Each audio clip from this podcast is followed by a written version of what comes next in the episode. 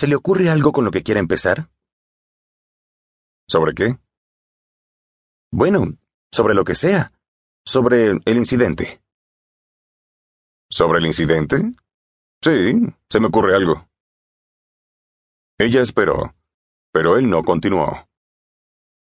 Antes de llegar a Chinatown, ya había decidido que iba a proceder de este modo.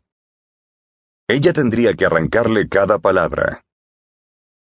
¿Puede compartirlo conmigo, detective Bosch? Preguntó la mujer al fin.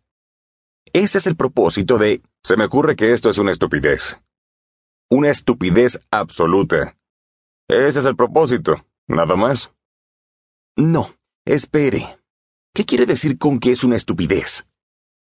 Quiero decir que vale, que lo empujé. Supongo que le di. No recuerdo exactamente lo que ocurrió, pero no voy a negarlo. Así que, está bien, suspéndame, trasládeme, lleven el caso al Comité de Derechos, lo que sea. Pero este modo de proceder es una estupidez. Una baja voluntaria por estrés es una estupidez. A ver, ¿por qué tengo que venir a hablar con usted tres veces a la semana como si fuera un... Ah, ni siquiera me conoce, ni siquiera sabe nada de mí.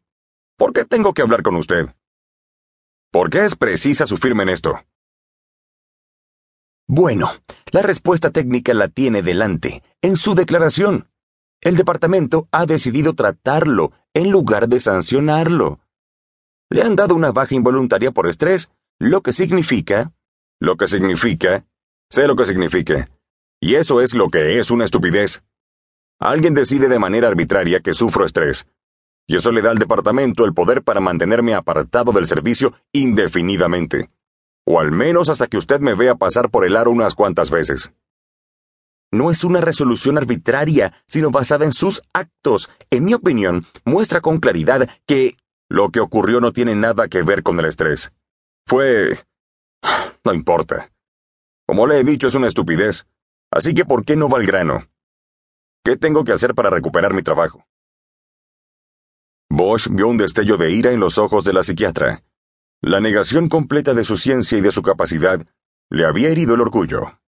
No obstante, la irritación desapareció con rapidez. Tratando permanentemente con policías, ya tenía que estar acostumbrada. ¿No se da cuenta de que todo esto es por su propio bienestar? Debo suponer que los máximos dirigentes de este departamento lo consideran sin lugar a dudas un activo valioso. De lo contrario, usted no estaría ahora aquí le habrían aplicado la vía disciplinaria y estaría en proceso de expulsión del cuerpo. En cambio, están haciendo lo posible para salvar su carrera y el correspondiente valor que tiene para el departamento. ¿Un activo valioso? Yo soy un policía, no un activo. Y cuando estás en la calle, nadie piensa en lo que es un activo valioso para el departamento. Por cierto, ¿qué significa eso? ¿Voy a tener que escuchar esas palabrejas aquí?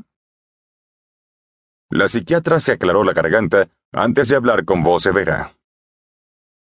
Tiene usted un problema, detective Bosch, y va mucho más allá del incidente que ha ocasionado su baja. De eso van a tratar estas sesiones, ¿lo entiende? Ese incidente no es único. Ha tenido usted problemas antes, lo que trato de hacer, lo que debo hacer antes de aprobar su retorno al servicio activo en cualquier condición, es que se examine a usted mismo. ¿Qué está haciendo? ¿Qué pretende? ¿Por qué se mete en estos problemas? Quiero que estas sesiones sean un diálogo abierto donde yo formulo unas pocas preguntas y usted habla libremente, pero con un propósito. No para hostigarme a mí y a mi profesión, ni para cuestionar la dirección del departamento, sino para hablar de usted. Aquí se trata de usted y de nadie más. Carrie Bosch se limitó a mirarla en silencio. Le apetecía un cigarrillo, pero no pensaba preguntarle si podía fumar. No iba a reconocer ante ella que tenía ese hábito. Si lo hacía, ella seguramente empezaría a hablar de fijaciones orales o diría que se apoyaba en la nicotina. Inspiró hondo y miró a la psiquiatra que estaba al otro lado de la mesa.